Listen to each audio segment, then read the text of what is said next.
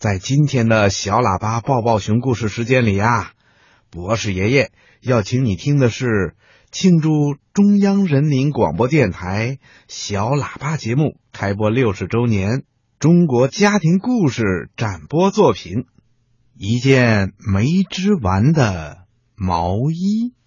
好，现在呢，和正晶姐姐一起上台的是我们曲靖人民广播电台的兰子姐姐。全国的小朋友们，还有我所有的同行们，大家下午好！非常高兴从美丽的云南，从美丽的珠江源头来到我们小喇叭的这个六十周年的生日庆典上。我在这儿呢，代表我们云南曲靖所有的小朋友们，祝小喇叭生日快乐！哎，那今天啊，珍妮姐姐，我们云南曲靖呢，应该是说在两百多个家庭的呃甄选当中，选出了一个唯一的一个节目。对，那就是我们曲靖的刘楠小朋友和他的爸爸刘亚军要带给我们的故事的名字叫《一件没有吃完的毛衣》。好，好，有请他们。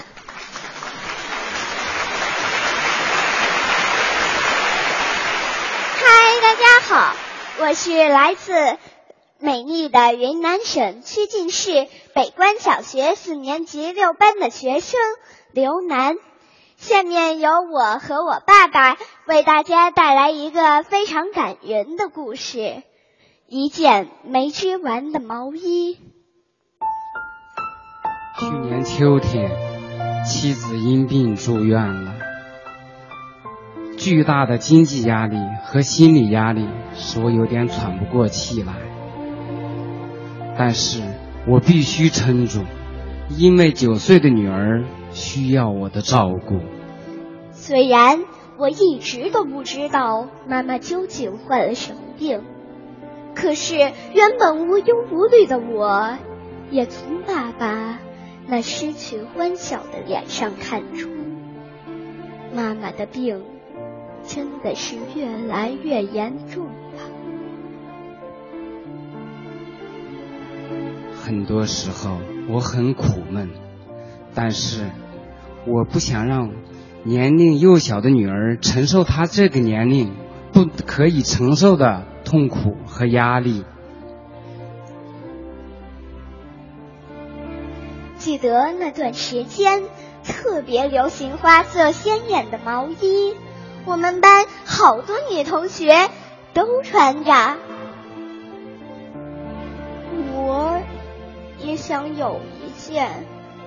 于是有一天，我去医院看妈妈的时候，就对妈妈说：“妈，你瞧，我这件旧毛衣都穿好几年了，这袖口都有点破了，给我买件新的吧。”好多同学都买了。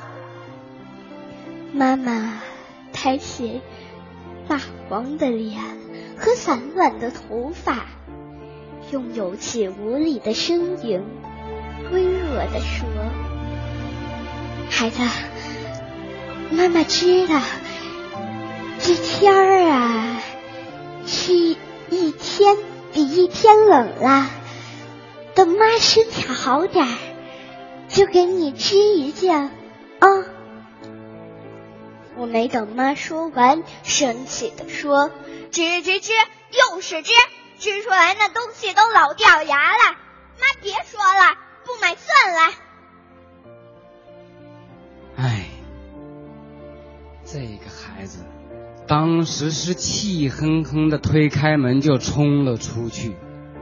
整整一个星期没有去医院看他的妈妈，唉，一直还在为买毛衣的事情生闷气的我，心里怎么都不舒服，也不想到医院去。直到有一天，爸爸对我说：“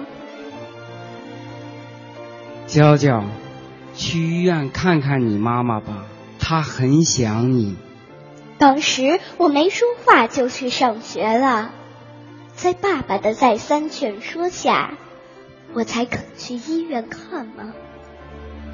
妈妈仍躺在病床上，见我来了，急忙起身拿出她已经织了一半的毛衣。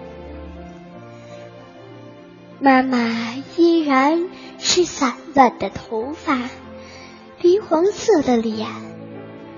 他微微动一动嘴唇，说：“娇娇，看这样子，你喜欢吗？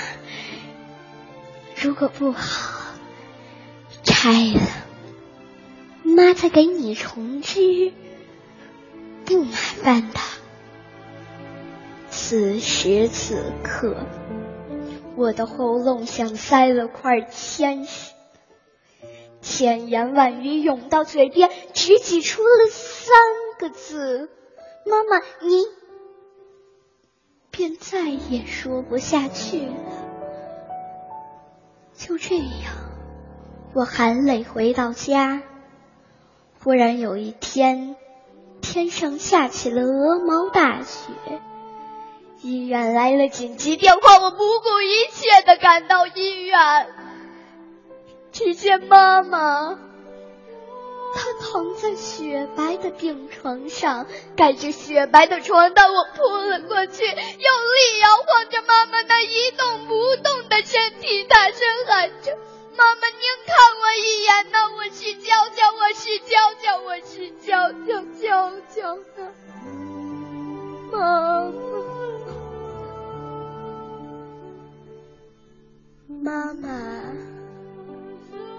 有回答我，依然安静的躺在那。我再也忍不住，妈妈，您不要离开我，您听我说，我错了，真的，我真的错了，